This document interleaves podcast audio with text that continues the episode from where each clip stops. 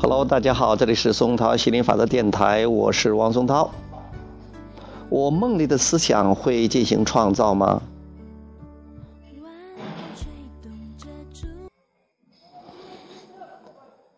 接着问，我想了解梦是怎么回事，在梦中我们也会进行创造吗？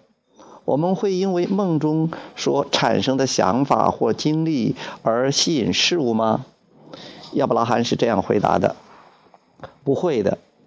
当你睡觉时，你已经把现实世界的清醒意识收起来了，所以睡着之后暂时不会吸引任何事物。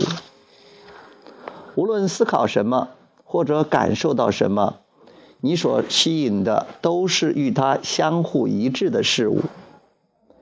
你在做梦状态时思考和感受到的事物，与你在现实生活中所呈现的事物，它们之间也是相互一致的。你的梦中所见，只是对你已经创造出来的事物或者正在创造的事物进行粗略的浏览，但在做梦之时，你并没有进行创造。你常常无法直接意识到思维的模式，除非他们真实的出现在生活之中。这是由于你逐渐、逐步养成了思维习惯所所致。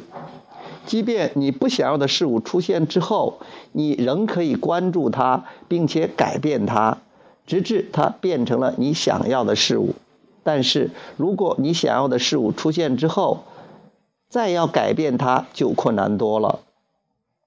这时候就体现梦境的价值了。梦境能够假设你所想要的事物已经出现，接下来是否接受就要看你自己。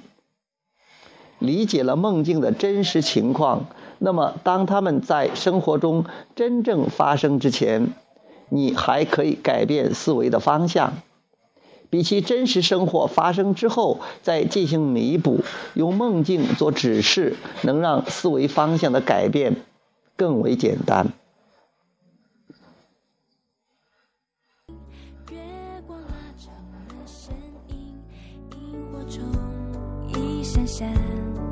满山飞舞的铅笔，天上银河在发光，地上风。